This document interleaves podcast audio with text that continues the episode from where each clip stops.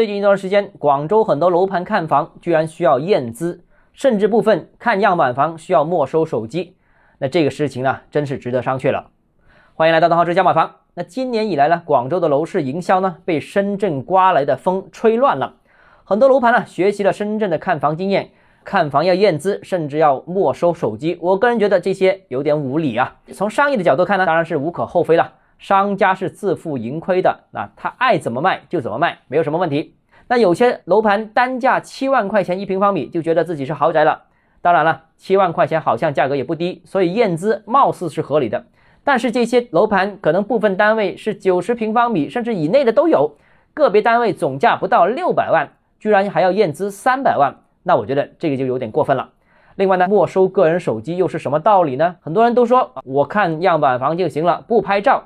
但是还是不行，不允许，我就亲眼见到有客户直接选择不看走人的。第三个呢，如果从意识形态的角度看，那问题就大了，这个是不是赤裸裸的金钱崇拜呢？这个是不是符合社会主义核心价值观呢？另外，这里面有没有人群歧视，有没有搞炫富，有没有搞阶级对立等等问题，都值得我们关注。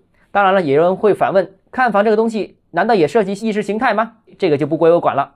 但是我想说。只要有人投诉你，哪怕是竞品的恶意投诉，这些问题都是可大可小的。所以啊，综上所述，我个人认为呢，广州和深圳还是有很大的区别的。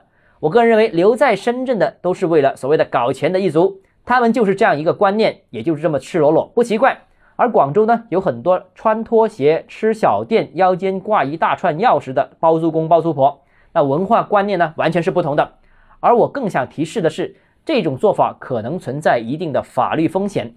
之前的人脸识别系统，哪怕有结算判定的正当理由，都被禁止了，那更何况这个呢？好了，今天节目到这里。如果你个人购房有其他疑问，想跟我交流的话，欢迎私信我或者添加我个人微信，账号是加买房六个字拼音首字母小写就是微信号 d h e z j m f。想提高财富管理认知，请关注我，也欢迎评论、点赞、转发。